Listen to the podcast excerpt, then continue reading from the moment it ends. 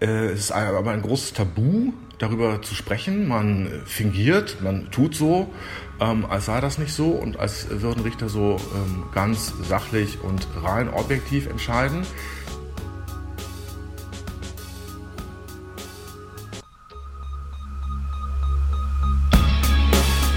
In guter Verfassung.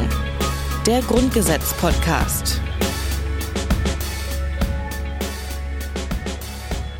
Hallo und herzlich willkommen zu einer neuen Folge vom Grundgesetz-Podcast in guter Verfassung. Neben mir sitzt Tayo Schumacher und offensichtlich sind in dieser Folge noch die Person, die gerade unten Rasen mäht, mit dabei und der Handwerker vor der Haustür. Nee, nicht vor der Haustür, vor der Wohnungstür. Vor der Wohnungstür. Und der kloppt tatsächlich noch so einen kleinen Kabelschacht, also für die, für die Klingel an. Also da, da läuft ja so ein Kabel in die Wand Ja. und Ach, schön, dass es das noch gibt. Es ist alles wie früher. Also, liebe Leute, wundert euch nicht. Das sind nicht etwa unsere Herzschrittmacher oder, äh, keine Nee. Ahnung, sonst irgendwelche merkwürdigen elektronischen Geräte. Ähm, es ist eine historische Folge. So viel darf man schon verraten, Rabea. Was könnte ich meinen? Keine Ahnung. Ja, keine Ahnung. Wir überqueren heute die magische Hunderterlinie. Aber wir machen Artikel 97. Oh.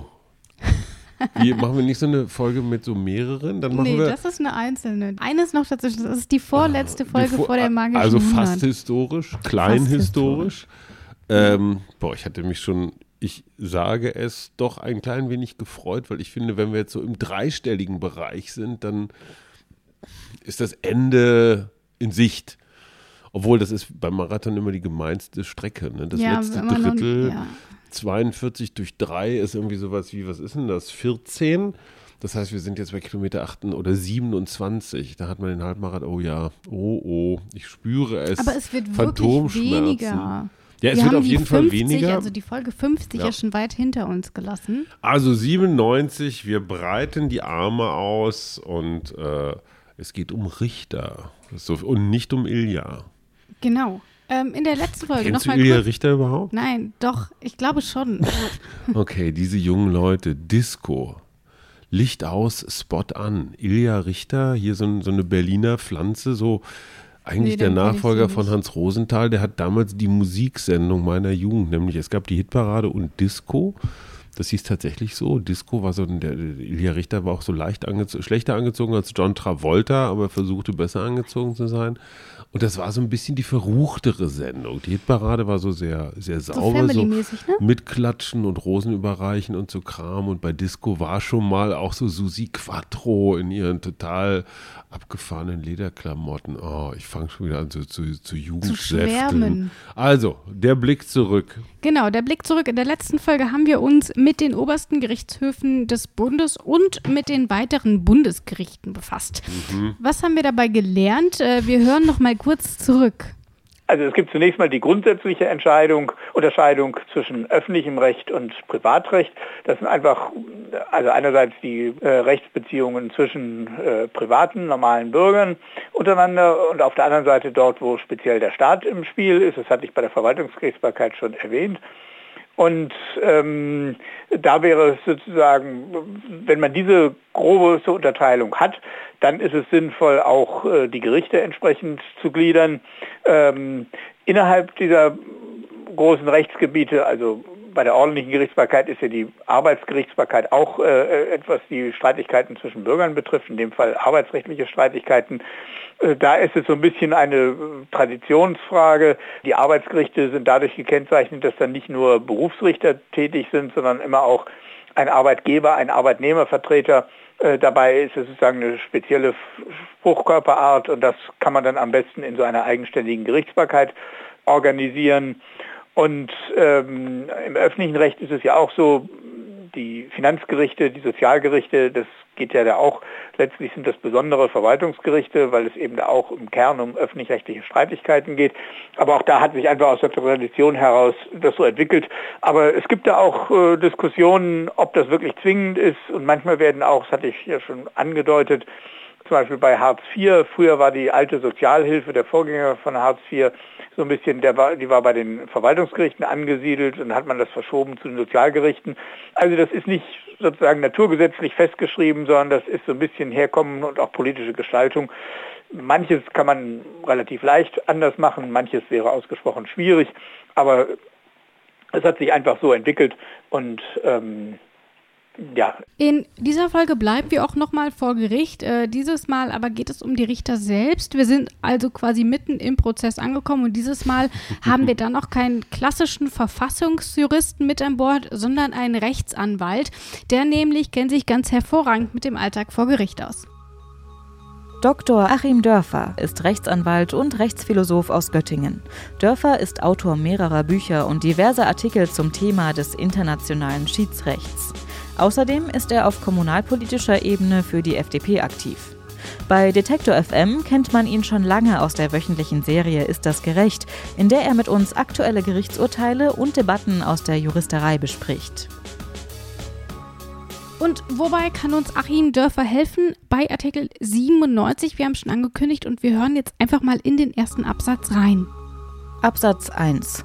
Die Richter sind unabhängig und nur dem Gesetze unterworfen.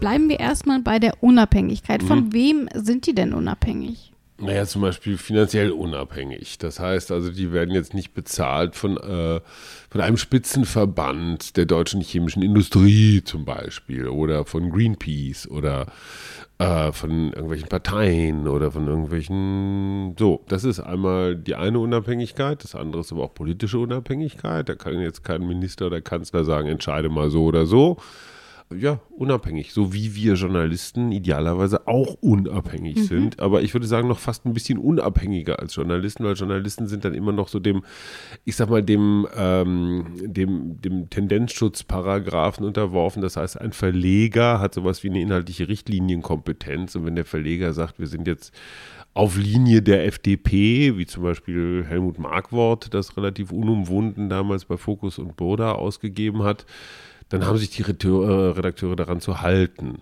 So wie wenn ich für die katholische Kirche arbeite, sollte ich auch äh, ein geordnetes äh, Privatleben haben, sonst können die mich auch rausschmeißen. Also Richter äh, sind so unabhängig, wie man sich das nur wünschen kann und nur dem Gesetze unterworfen. Ja, logisch, was denn auch sonst?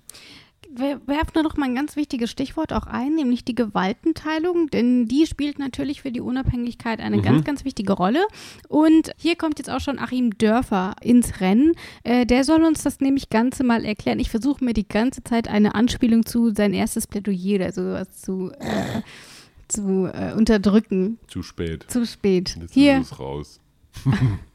Achim Dörfer. Der 97 Absatz 1 regelt die sogenannte richterliche Unabhängigkeit. Ähm, das ist insofern wichtig, als wir im Rahmen der Gewaltenteilung ja möchten, dass die Gerichte die beiden anderen Staatsgewalten durchaus auch kontrollieren können. Das heißt, die Gerichte sollen auch die gesetzgebende Gewalt kontrollieren können, so wie etwa das Bundesverfassungsgericht äh, Gesetze auf ihre Verfassungsmäßigkeit überprüfen kann. Und die Gerichte sollen vor allem auch die Verwaltung, die Exekutive kontrollieren können, sollen also überprüfen können, ob ein Bürger zu Recht ein äh, Strafzettel bekommen hat, sollen überprüfen können, ob ein Bürger Anspruch auf eine Baugenehmigung hat.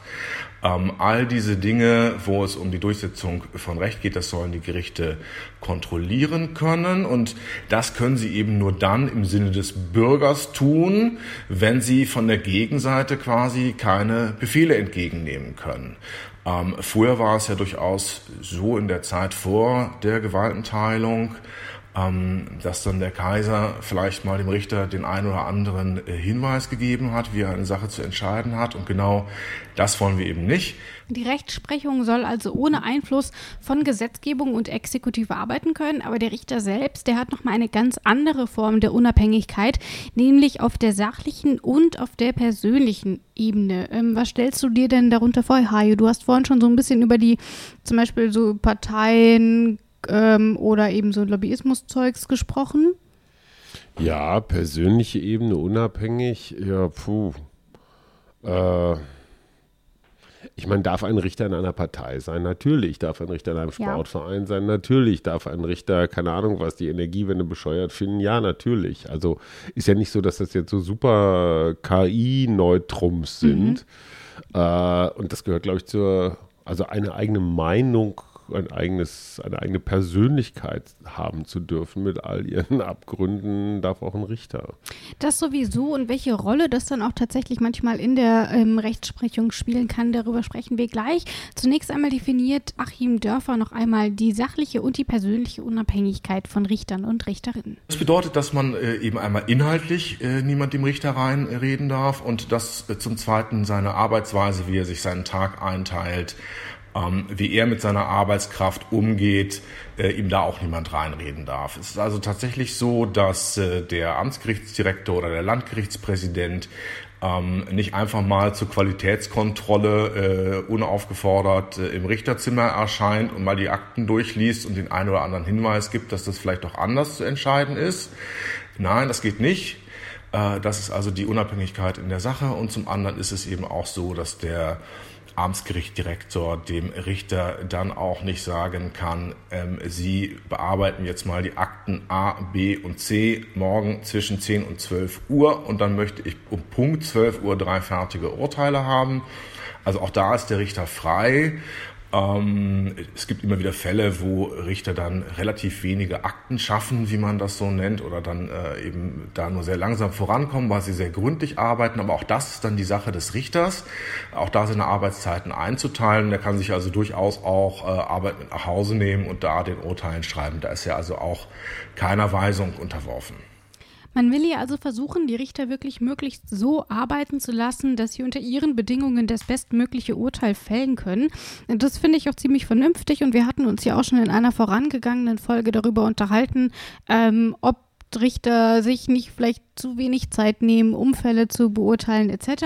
Mhm. Und dass das tatsächlich nicht immer der Fall ist und dass deswegen auch mal zu Streitigkeiten kommen kann. Ähm, also diese Unabhängigkeit, sachliche und persönliche, der in irgendeiner Form eingeschränkt zu sein scheint, das zeigt ein Fall aus Karlsruhe bzw. Freiburg.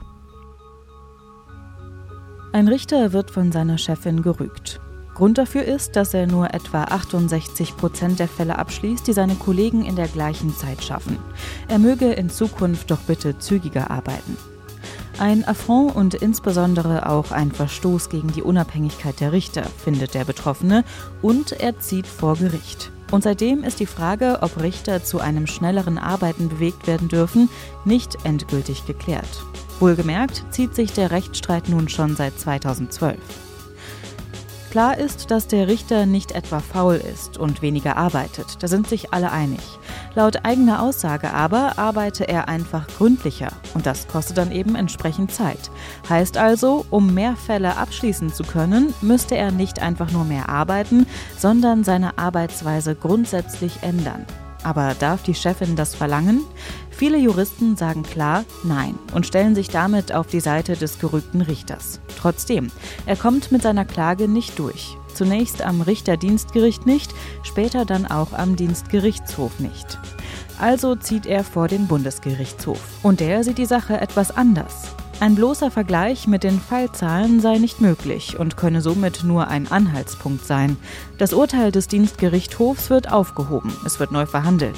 Mittlerweile ist klar, der Richter hat erneut verloren und könnte womöglich noch einmal vor den Bundesgerichtshof ziehen. Die Entwicklungen sind frisch, genaues ist noch nicht bekannt. Aber unversucht hat der Richter nichts gelassen. Er hatte nämlich auch Verfassungsbeschwerde beim Bundesverfassungsgericht eingereicht. Dort wurde seine Klage aber nicht angenommen. Inwiefern also in die Arbeitsweise von Richterinnen und Richtern eingegriffen werden darf, ist noch nicht abschließend geklärt. Aber gleichzeitig heißt das natürlich nicht, äh, dass Richter komplett alles machen dürfen, was sie wollen. Und da guckt keiner mehr drauf. Also da Ein bisschen klang das ja so, ne? Ja, aber es Der Richter kann ja sagen, boah, quatschen Sie mir nicht rein, ich arbeite jetzt so langsam, wie ich will. Äh, und ich kann auch nicht angewiesen werden. Jetzt mal positiver Fall, der ist wahnsinnig gründlich. Vielleicht nicht ganz so positiver Fall, der ist halt wahnsinnig faul. Ja. Ne? Wie kriege ich jetzt als Steuerzahler diesen Richter auf Trab? Ich glaube, das sind dann tatsächlich nochmal Einzelfallentscheidungen und wahrscheinlich oder vielleicht muss äh, man als Steuerzahler auch einfach mal einen Richter aushalten, der jetzt nicht der Mhm. ultraproduktivste ist Okay. und äh, das vielleicht auch nicht ist, weil er super gründlich ist, sondern weil er vielleicht tatsächlich langsam ist. Ähm, Mhm. Ich glaube, das muss man dann auch einfach mal aushalten können. Aber es gibt eben auch noch weitere Grenzen. Äh, wir sind hier nämlich bei unserem zweiten Satz angekommen. Sie sind nur dem Gesetz unterworfen. Und das spielt natürlich dann nochmal eine Rolle, ähm, wie Richter überhaupt urteilen dürfen. Aber glaubst du denn, dass es für diese Unabhängigkeit oder für die Rechtsprechung noch weitere Grenzen gibt? Tja, ich, ich, ich denke immer an diese Erpressungsfälle. Ne? Ja. Also das ist ja so, vielleicht habe ich auch zu viel schlechte, zu viel schlechte Filme geguckt, aber letztendlich kann man natürlich so einen Richter durchaus unter Druck setzen Ja. und sagen, ich mache dir das Leben zur Hölle, ich stech dich ab oder deine Angehörigen oder weiß der Geier irgendwas oder bring deinen Hund um oder sowas. Ähm, wie will man das gewährleisten? Solche Sachen natürlich. Dass ein Richter überhaupt. Mhm. unerpressbar ist. Eigentlich gar nicht. Oder stell dir vor, was weiß ich, so der Klassiker, der geht ins Bordell, es werden irgendwelche Filme angefertigt und dann entweder du lässt unseren, unseren Kleinchef frei oder wir stellen irgendwelche Pornofilmchen von dir bei YouTube ein. Das sind natürlich erstmal die Grenzen, die auch von außen dort irgendwie kommen, dass Ja. versucht wird, den Richter unter Druck zu setzen. Ähm, und dann gibt es aber natürlich auch noch ähm, rein rechtliche Grenzen. Die extremste Grenze der Unabhängigkeit, die wir kennen, das ist äh, dann die Rechtsbeugung. Es gibt also ähm, natürlich die äh, Vorschrift, dass Richter nicht beliebig entscheiden können. Sie müssen sich eben äh, an das Gesetz halten, wie auch der äh, erste Absatz eben sagt, sind unter dem Gesetz unterworfen. Aber das müssen sie dann auch so ausüben, wie es gemeint ist und können es nicht vorsätzlich verdrehen. So, das wäre also die extremste Grenze Rechtsbeugung. Da liegt dann sogar eine Straftat vor. Und natürlich gibt es auch Grenzen in der Amtsausübung dort, wo sich das Beamtenrecht äh, überschneidet mit der richterlichen Tätigkeit. Wir nehmen das ja so als Normalität hin, aber es ist ja keineswegs von vornherein in Stein gemeißelt, dass Richter Beamte sein müssen. Das kann ja auch so laufen wie in den USA, dass sie dann zum Beispiel gewählt werden. Äh, Ich persönlich fände das gar nicht schlecht, wenn man äh, einfach mal den zumindest Amtsgerichtsdirektor zum Beispiel durch die Bürger wählen würde. Ähm, und dann können sie auch wieder abgewählt werden und sind da vielleicht ganz unabhängig und müssen gar nicht verbeamtet werden. Aber da Richter eben in Deutschland zwingend Beamte sind, spielt da auch das ganze Beamtenrecht rein. Das heißt, sie sind dann zur Mäßigung zum Beispiel aufgefordert. Und wir haben es eben schon gehört mit der Rechtsbeugung. Das heißt, das wird ähm, bewusst fälschlich interpretiert, zum Beispiel, um dort irgendwie noch ein anderes Urteil rausholen zu können.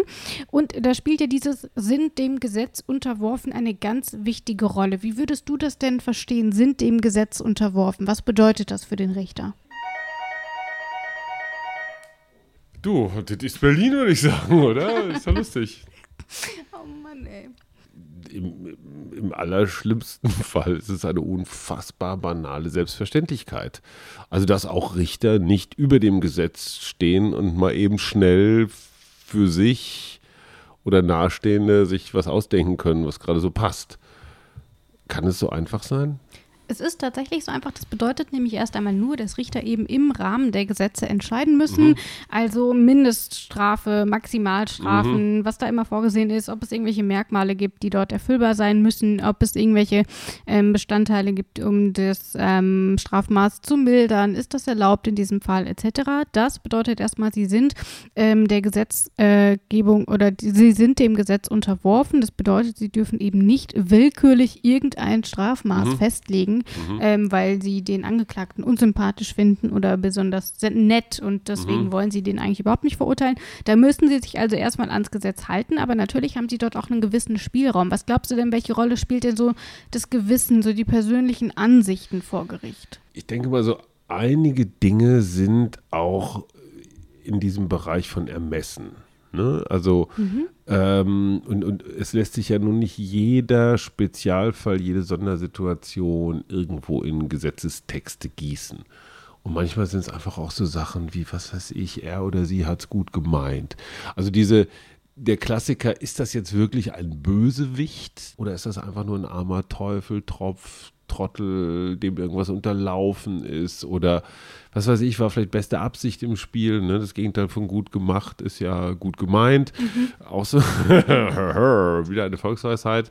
So, und da kommt dann auch so eine, ich sag mal, so eine persönliche, menschliche, mitmenschliche, mhm. einfühlsame Komponente ins Spiel, ähm, die ich nicht unterschätzen würde. Also man kennt das ja aus Filmen immer, ne? so den guten Friedensrichter, den weißhaarigen Onkel, ja. den Yoda, den Weisen, der alles schon erlebt hat und sagt, mein Sohn, meine Tochter.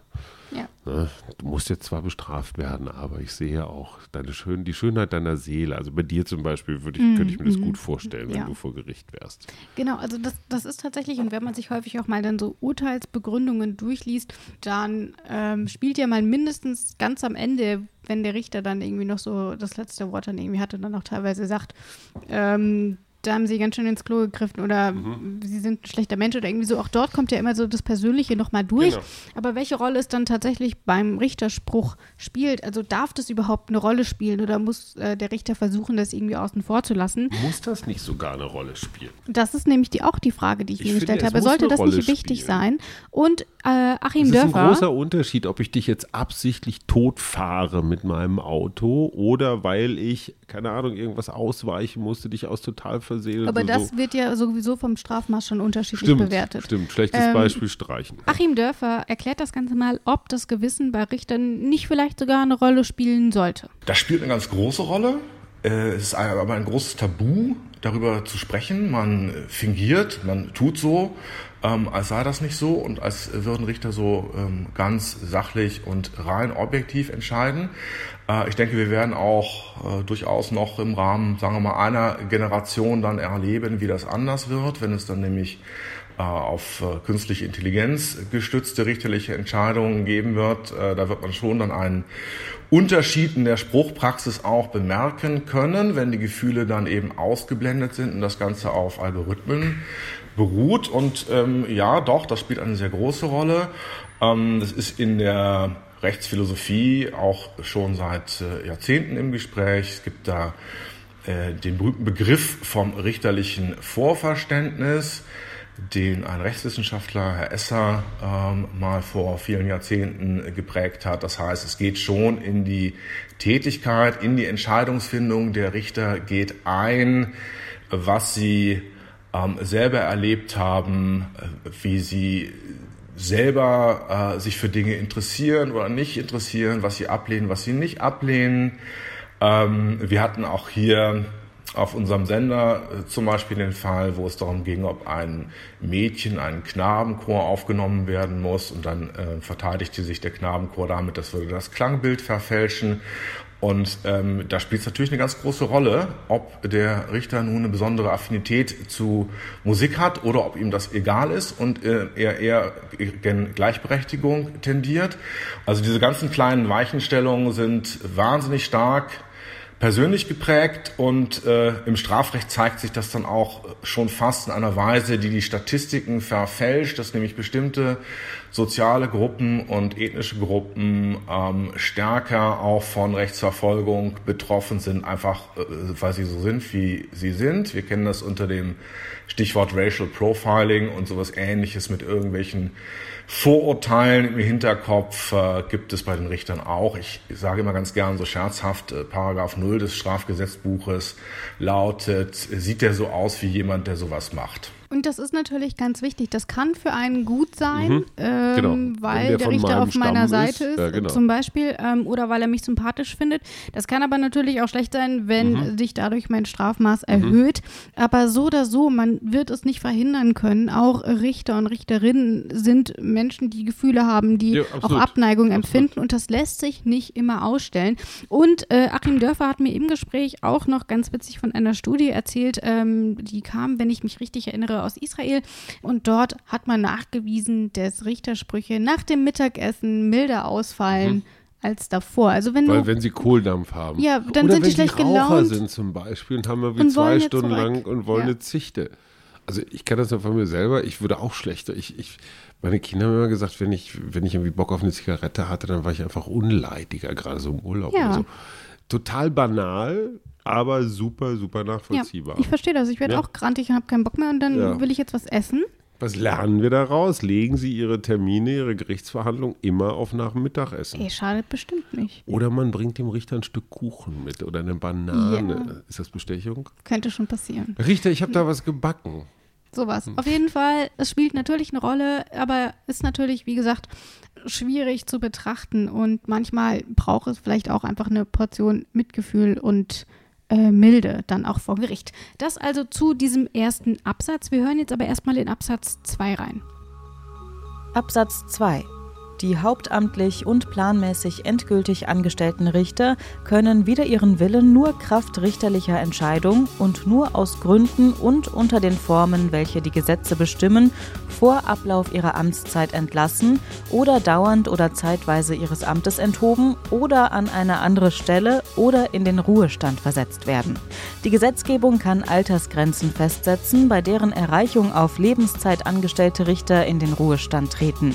Bei Veränderung der Einrichtung der Gerichte oder ihrer Bezirke können Richter an ein anderes Gericht versetzt oder aus dem Amte entfernt werden, jedoch nur unter Belassung des vollen Gehaltes. Also zunächst mal, Richter sind in Deutschland auf Lebenszeit eingestellt. Äh, in der Regel sind sie Beamte, das haben wir vorhin schon von Achim Dörfer gehört. Ausnahmen sind da die Bundesverfassungsrichter, die werden auf zwölf Jahre gewählt. Darüber haben wir schon äh, gesprochen, als wir Artikel 94 behandelt haben. Und damit ein Richter mal frühzeitig aus dem Amt entlassen wird, das ist tatsächlich schon eine Seltenheit. Also was, da muss schon ordentlich was passieren. Was, was stellst du denn vor? Wann ist für einen Richter irgendwie mal, ja, muss jetzt mal Feierabend, ja. Ja, wenn er selber grob, grob straffällig wird. Ich sage mal sowas Mhm. wie Kindesmissbrauch oder ich weiß nicht, reicht Steuerhinterziehung? Um, ich würde sagen ja, weil ja. Äh, falsch parken reicht nicht. Wahrscheinlich nicht, nein. Aber was zum Beispiel ist, äh, äh, ich bringe einen Menschen in Notwehr um. Darf ich das als Richter? Notwehr ist ja immer straffrei. Ja gut, Deswegen aber immerhin habe ich trotzdem jemanden umgebracht. Aber also, äh, hochinteressante Frage, was darf ein Richter sich erlauben? Darf der zum Beispiel, keine Ahnung, Alkoholiker sein oder auf Mhm. Crystal Meth oder so wie die Hälfte aller Journalisten oder was ist zum Beispiel, wenn ein Richter dement wird? Also jetzt Ja, wichtige ich sag mal Frage. in, den 50er, in den 50ern oder so, sondern normalerweise wird das ja ein bisschen später. Ähm, oder sonst irgendwie psychisch krank, Mhm. Burnout, Depression. Mann, Mann, Mann, Frage, über die ich noch nie nachgedacht Ja. habe. L- äh, Erlöse mich. Also erstmal ist das so, ich habe es eben schon gesagt, Richter sind erst einmal Beamte. Und das heißt, sie sind natürlich auch beamtenrechtlich äh, zu betrachten. Das heißt, alles, was dort irgendwie als Pflichtverletzung gezählt werden kann, etc., das sind dann eben durchaus Gründe, die müssen nicht immer zu einer lebenslangen Suspendierung führen, aber eben zum Beispiel, dass man erstmal für eine kurze Zeit ähm, aus seinem Amt entfernt wird, etc. Das sind also alles Also Dinge. so suspendiert für eine Weile. Genau, das zum Beispiel, aber das kann eben natürlich auch bis hin zu einer Entlassung kommen und äh, da sind eben zum Beispiel Bereiche, du hast eben schon gesagt, wenn jemand massiv straffällig wird, dann kann man ihm wahrscheinlich das Richteramt ähm, aberkennen. Ähm, wenn jemand äh, grob fahrlässig Urteile fällt oder bewusst falsche Urteile fällt, das sind natürlich Bereiche. Ähm, ein etwas skurrileres Beispiel, ähm, das hat Achim Dörfer mitgebracht. Wie das Beamtenrechtliche reinspielt, das konnte man ganz gut sehen bei einem Sozialrichter in Nordrhein-Westfalen. Der ist sehr berühmt geworden äh, dadurch, dass er sich für die Ghetto-Renten von Juden eingesetzt hat. Der hat irgendwann im Rahmen seiner Spruchpraxis beim Sozialgericht festgestellt, ups, äh, hier gibt es zwar ein Gesetz, äh, aber nach diesem Gesetz äh, werden nur in drei Prozent der Fälle überhaupt diese Renten bewilligt. Das kann ja wohl nicht wahr sein.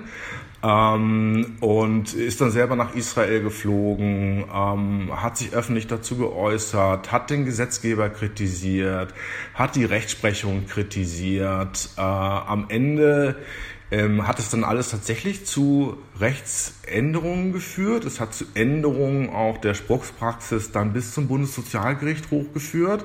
Es hat äh, dazu geführt, dass äh, Zehntausende von Leuten, denen diese Renten zustanden, es dann tatsächlich bekommen haben deswegen, aber es hat auch dazu geführt, dass dieser Richter dann vor dem äh, Richtergericht, ja, also durch andere Richter beurteilt, äh, ein Verfahren gegen ihn eingeleitet wurde. Es hat also allen Ernstes dann das Justizministerium in Nordrhein-Westfalen gegen diesen engagierten Richter ein Verfahren eingeleitet. Warum?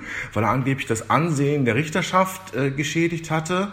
Und wie sollte das passiert sein? Ja, das sollte passiert sein dadurch, dass er äh, die Gesetze kritisiert hatte. Ähm, also ein ganz spektakuläres Ding. Äh, inzwischen ist er natürlich mit Preisen und Ehrungen überhäuft und alles ist wieder gut, das war ja auch klar. Äh, aber das war auch ein ganz großer Ausnahmefall und äh, eben aus meiner Sicht besonders peinlich, weil das extrem selten vorkommt und es gerade in einem solchen Fall durchzuziehen, ist dann schon so ein bisschen komisch. Das heißt, das passiert sowieso schon selten. Ähm, Aber wenn du was Gutes tust, dass du dafür bestraft wirst? Ja, kommt halt drauf an, aus welcher Perspektive. Wenn klar, klar, die, die Begründung war ja, sie machen hier unseren Stand lächerlich. Wie gesagt, mhm, er wurde ja dann mhm. noch letztens von ja, diesem ja, Vorwurf freigesprochen. Und ähm, Achim Dörfer hat es ja eben auch schon angedeutet. Das wird dann eben, das können wir auch hier in diesem Artikel lesen, durch andere Richter beurteilt. Ähm, mhm. Das heißt, ähm, das Justizministerium in dem Fall kann ein Verfahren beantragen, aber sie können nicht darüber entscheiden. Also der Bundesminister, auch hier haben wir wieder die Unabhängigkeit der mhm. Justiz.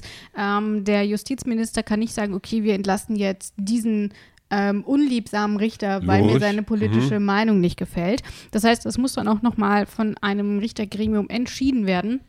Ähm, ob es hier tatsächlich zu einem solchen Verstoß gekommen ist und man den Richter oder die Richterin aus dem Amt entheben muss. Das gibt aber auch noch quasi den natürlichen Ruhestand, ähm, wenn eben zum Beispiel ein Richter erkrankt. Das ist zum Beispiel eine Situation. Mhm. Oder eben ganz klassisch Altersgrenzen. Hier im Grundgesetz mhm. steht, es können Altersgrenzen erlassen werden. Und das hat man auch getan. Ja, es gibt Altersgrenzen. Es gibt im Richtergesetz äh, an der entsprechenden Stelle äh, tatsächlich das eine riesige Tabelle abgedruckt ähm, dann welchem Geburtsjahrgang man angehört und was das dann für Folgen hat für den Ruhestand. Wie überall, das betrifft ja auch die ähm, Arbeitnehmer an anderer Stelle, äh, steigen diese Altersgrenzen, äh, sind jetzt bei 67 Jahren, ähm, meine ich. Und äh, auch da wird man die Prognose wahrscheinlich treffen können, da äh, wir immer weniger junge Richter bekommen, aber immer mehr Bedarf auch an Justiz. Äh, durch das steigende Sicherheitsbedürfnis der Bevölkerung, durch die weitere Verrechtlichung natürlich auch der Gesellschaft, durch ähm, die weitere Verrechtlichung auch äh, im Rahmen der Globalisierung, weil wir einfach viel mehr Kontakte auch mit anderen Ländern haben und dadurch einfach mehr Möglichkeiten zu rechtlichen Streitigkeiten da sind. Also ich denke, äh, man wird da vielleicht durchaus in Zukunft das noch weiter anheben oder man kommt dann vielleicht nochmal zu so einer Lösung wie bei den Professoren, dass sie quasi in Ruhestand gehen, aber wenn sie möchten, dann trotzdem noch weiter tätig sein können. Und ich habe mir diese Tabelle mal aufgemacht. Das ist wirklich eine sehr große Tabelle. Da steht im Deutschen Richtergesetz bei Paragraph 48 Eintritt in den Ruhestand. Ähm, und da steht zum Beispiel in Absatz 1, Richter auf Lebenszeit treten mit dem Ende des Monats in den Ruhestand, indem sie die für sie geltende Altersgrenze mhm. erreicht haben. Sie erreichen die Altersgrenze in der Regel mit der Vollendung des 67. Lebensjahres. Äh, das ist die Regelaltersgrenze. Ja, ähm, und, Ab ja. und Absatz 2, der Eintritt in den Ruhestand kann nicht hinaus rausgeschoben werden. Das ist mhm. auch das, was wir eben gehört haben. Ähm, aber wir haben ja auch zum Beispiel den Vorschlag gehört, dass quasi noch auf so einer ähm, auf so einer Ehrenprofessur gibt es so, ja auch noch. Wir haben irgendwann mal Richtermangel oder ja. sowas. Ne? So wie mit den Lehrern ja auch, Quereinsteiger, alles, was, was bei zwei nicht weglaufen kann, muss jetzt auf einmal in Schuldienst hier in Berlin. Ja, manchmal denkt man sich, gar nicht so eine schlechte Idee, dann lass doch die alten Richter noch ein bisschen mitentscheiden. Das, äh, dann, dann werden ein paar Verfahren schneller abgewickelt. Das kann man so sehen. Natürlich wird dann irgendjemand wieder sagen, ja, aber Leute, wenn die zu alt sind, dann verstehen die nicht mehr alles und so. Das ist durchaus eine Diskussion, da sollte man natürlich Aus eigenem aufpassen. Interesse bin ich gegen jede Form von Altersrassismus. Das sowieso. Ich habe auch nicht gesagt, das meine Meinung ist. Ich sag nur, aber was glaubst du denn? Gibt es auch Altersgrenzen nach unten? Hier ist ja im Grundgesetz Ab gar wann? nicht also definiert. Also Volljährigkeit sollte ja schon mal, sollte ja. schon mal gegeben sein. Also stell dir vor, du hast jetzt so einen, so einen super Hochbegabten, so wie du wahrscheinlich mhm, früher. Die, die machen dann mit zwölf Abitur mhm. und sind mit 16, wie sagt man, Volljuristen, also mit ja. beiden Staats, wie heißen die eigentlich? Examina, mhm. ne, nicht Examens. Nee. Ähm, Könnten die dann mit 18 schon rumrichtern oder würde man sagen, ja, so ein bisschen Lebenserfahrung, so ein bisschen auf die Weide würde auch nicht schaden? Ich weiß es nicht. Ich würde mal sagen, so im sagen? Fach auf, wenn es um Fachrichtereien geht, wo Ja. man so echt Experte sein muss, ist es vielleicht nicht so wichtig wie in Disziplinen, wo man sowas wie Augenmaß und, und, und, so ein bisschen mehr braucht. Aber würdest du gerne von einem 18-jährigen Richter oder von einem 44-jährigen Richter beurteilt Oder von einem werden? 84-jährigen Richter. Oder das. Ich dürfte mir ein Alter aussuchen. Such dir mal ein 18, Alter aus. 48 oder 88. Also es kommt ein bisschen drauf an, um was es geht. Ich glaube, ich würde wahrscheinlich den 48-Jährigen nehmen, Ja, weil ne? der mir und meinem Alter am nächsten ist. Wie ist. Du bist dicht an den 18 dran. Würdest du lieber den 18-Jährigen nehmen? Ich glaube tatsächlich nicht. Würdest du, und welchen Ich, würdest ich, du ich nehmen? glaube, ich würde auch den mittleren nehmen. und den ähm, 88-Jährigen, vielleicht pennt er ja ein während der Verhandlung, während der Staatsanwalt Ja. gerade ein brutales Plädoyer gegen dich hält. Könnte von Vorteil sein. Aber Ich, boah. Der ist ja sowieso erstmal raus, weil die Altersgrenzen einfach Ja, ja, schon klar. Wir, wir, wir Ähm, sind ja aber- fiktiv gerade. Genau, also ich unterwegs. glaube, ich würde auch den, den Mittelalten nehmen. So mit 48. Hm. Bei dem Ähm, 18-Jährigen würde ich immer noch denken, der lässt sich von mir noch irgendwie ein bisschen manipulieren, wobei ich das bei meinen eigenen Kindern schon nicht schaffe. Wie soll ich das bei einem jugendlichen Ja, ne? Richter schaffen? Also, Okay. die Frage ist, Löse- gibt es solche löse- Untergrenzen quasi? Bestimmt. Und wären sie denn vielleicht Also 18 sinnvoll? Sind sie nicht Fall sinnvoll? eine. Wir hören rein. Nee, das gibt es nicht, ähm, obwohl die Frage wirklich extrem berechtigt ist, weil einen äh, US-amerikanische Kollegen immer mit wirklich mit ganz großen Kulleraugen angucken, wenn man denen erzählt, dass hier Berufsanfänger äh, Richter werden können.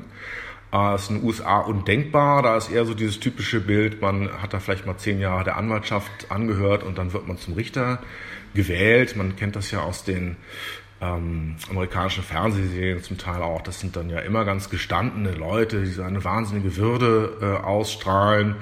Ähm, das ist so mehr das Richterbild. Äh, in Deutschland ist es tatsächlich so, also wenn ich, ähm, sagen wir mal, eine Klasse überspringe, bin dann mit meinem Studium ruckzuck fertig, mit dem Referendariat, dann kann ich mit Mitte 20 schon Richter sein. Ähm, eigentlich irre ist aber so. Tatsächlich hat mich diese Antwort furchtbar überrascht und ich glaube, ich gucke auch einfach zu viele amerikanische Anwaltsserien. äh, dort sind die nämlich alle immer sehr viel älter, also Entschuldigung mal mindestens bitte, so die 40. Frage, wie das Fernsehen unsere Vorstellung Ja, von Justiz prägt, finde ich, ey, Fall. das ist mehrere Doktorarbeiten wert. Ja, und ich habe dann auch mit Achim Dörfer darüber ähm, gesprochen, eben auch äh, über so dieses Bild, was wir auch so vom deutschen Gerichtssaal haben, Barbara Salisch. das ja eben durchaus tatsächlich amerikanisch geprägt ist, mit euer Ehren und äh, schieß Mhm. Genau, mich tot. ja, ja. und, und dem Hämmerchen. den gibt es in deutschen Gerichten nicht. Den Hammer? Nope. Hättest du mich das jetzt gefragt, ich hätte geschworen, dass es den gibt. Ich auch. Oder? Und Achim Dörfer hat mir im Interview diese Illusion geraubt. Oh ähm, vor allem auch, wenn du dir überlegst, wie viele journalistische Artikel so symbolbildlich mit so einem Hammer Hammer bebildert fällt, werden. oder- ja, ja, ähm, genau, auf jeden Fall, es gibt in deutschen Gerichtssälen keinen Hammer für Richter. Und damit habe ich jetzt alle anderen auch desillusioniert. Sagt man das so? Ja, Ich habe ihnen die Idee vom Richterhammer geklaut, so sieht's aus. Und jetzt habe ich mein Werk vollbracht und damit sind wir auch fertig für diese Folge. Äh, wir haben uns mit den Richtern in Deutschland beschäftigt, äh, die offensichtlich keine Altersuntergrenze haben und keinen Hammer. Und äh, in der nächsten Folge, da geht es dann noch einmal um die Rechtstellung von Richtern. Ich freue mich drauf und ich sage Tschüss. und tschüss. In guter Verfassung der Grundgesetz-Podcast.